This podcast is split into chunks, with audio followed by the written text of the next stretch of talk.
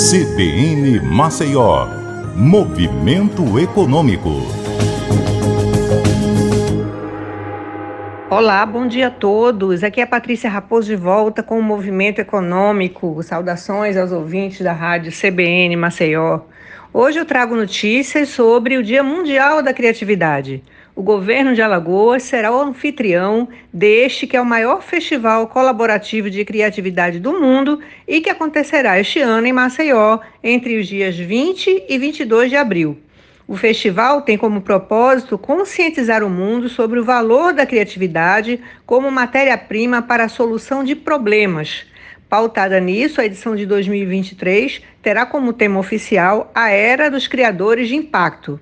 Os criadores de impacto formam uma comunidade que busca promover o desenvolvimento humano e profissional de milhares de pessoas por meio da revolução criativa, conforme define Lucas Foster, que é idealizador do Dia Mundial da Criatividade e diretor executivo do World Creative Organization, a organização que criou esse movimento e que atua globalmente para aumentar a conscientização sobre a importância da criatividade para a solução de problemas e para o desenvolvimento sustentável das sociedades. O festival conta com apoio das Secretarias de Estado de Cultura e Economia Criativa, de Ciência e Tecnologia e da Inovação e do Desenvolvimento, Indústria, Comércio e Serviços. E contemplará uma série de atividades gratuitas de educação, cultura e entretenimento.